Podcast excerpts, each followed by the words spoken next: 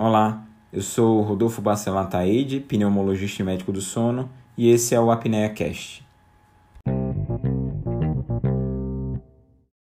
Por mais legal que ter um animal em casa possa parecer, pacientes com asma podem ter seu problema respiratório piorado por esses animais.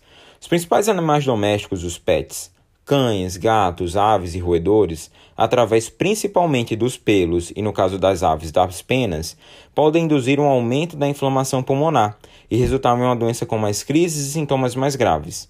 Mas e se eu tiver um animal sem pelo? Seria a pergunta a seguir.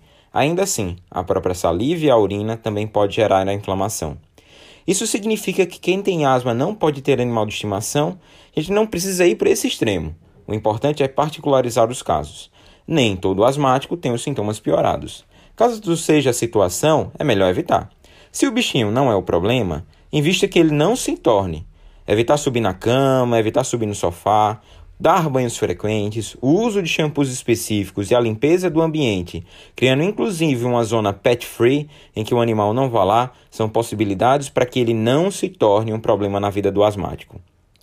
Tem algum bichinho que não dá problema para o asmático?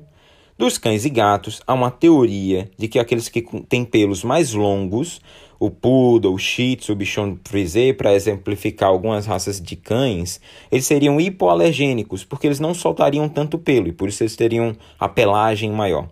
Isso carece, na verdade, de maiores evidências científicas, e mesmo assim, hipo não significa livre de alergia, apenas uma chance menor. Até animais como répteis podem ser gatilhos a depender dos pacientes. Então, o melhor é individualizar, cada caso é um caso e procurar o que seja melhor para cada paciente. Curtiu?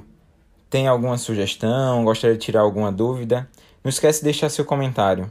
E aproveita também para seguir as outras redes sociais. Estou no Instagram com o arroba Rodolfo Pneumosono e no Twitter com o arroba RBA Pneumosono. E até o próximo episódio.